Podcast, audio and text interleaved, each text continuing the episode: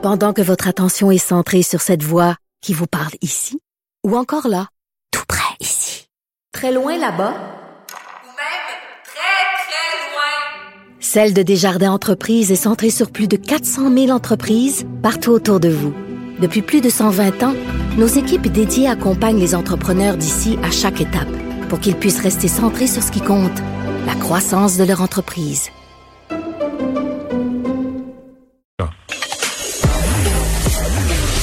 Vous écoutez Du Trisac. Cube Radio. Jean-Charles Lajoie qui est avec nous. Jean-Charles, bonjour. Comment ça va, Benoît? Ça va bien toi-même? La, Très bien. la disette, Très bien. la disette continue?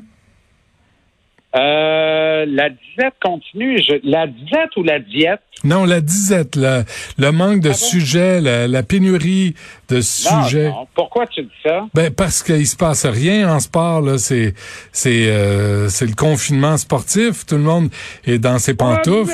Ouais, ouais, ouais, ouais, ouais, ouais, ouais. Il y a eu deux bons matchs de football hier soir. Où la ça? série mondiale commence ce soir. Ah oui, OK. La beauté, la beauté pandémique de la Never Fail League, là, la, la NFL, Mhm. euh, c'est que le report de match permet souvent d'occuper l'espace avec au moins un match dans quatre des sept journées de la semaine.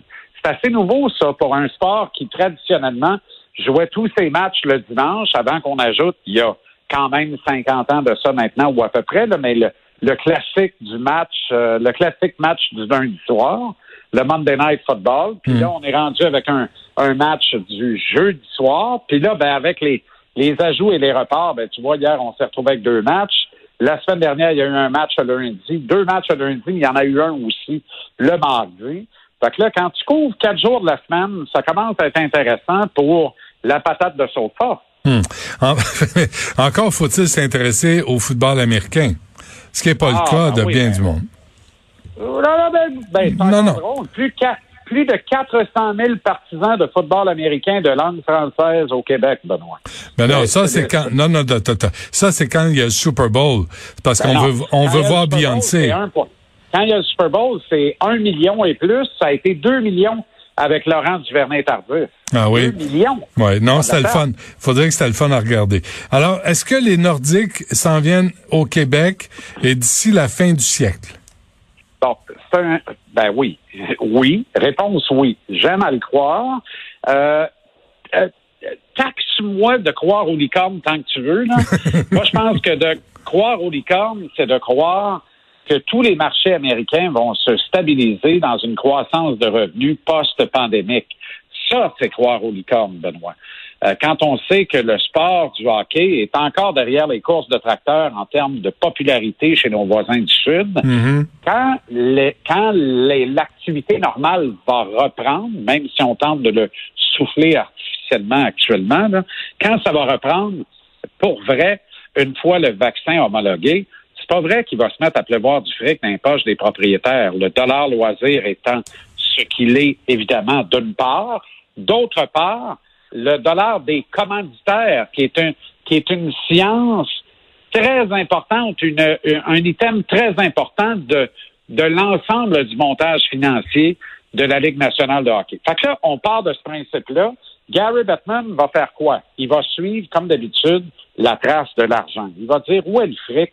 Le fric peut tomber du ciel, du bel argent neuf, avec deux concessions d'expansion. Mais en même temps, j'exposerai le reste de mes concessions parce que je monterai à 34 équipes. Puis là, j'ai des concessions qui tirent de la patte depuis un méchant bout, les Panthères de la Floride, les Coyotes de l'Arizona notamment.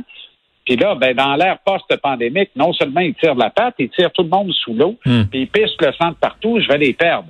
Alors, est-ce que je pourrais pas autoriser le transfert de ces deux concessions-là, moyennant une taxe de transfert de 500 millions chacune, Wow. plus le prix des concessions, évidemment. Wow! Alors, ben non, mais on ça. arrive à combien, là? Un milliard cinq? Un milliard deux? Non, non, non, non, non, non, non, non. On t'arrive entre 7 et 800 millions américains.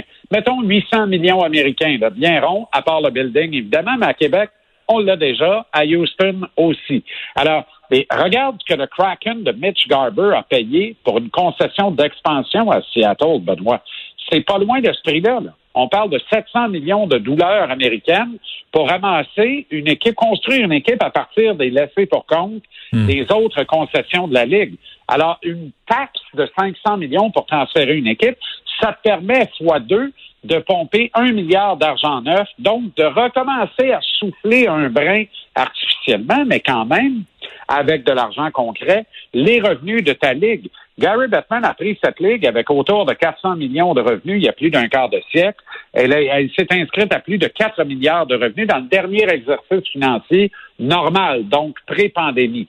Là, dans l'ère post-pandémique, ça va être la poisse. Puis je te le dis, ça va prendre une dizaine d'années avant de replacer les finances de la Ligue nationale de hockey. Et c'est là où Bettman, qui a toujours levé le nez de façon légendaire sur le Canada, peut y voir une opportunité parce que le Canada actuellement, c'est sept concessions sur bientôt 32.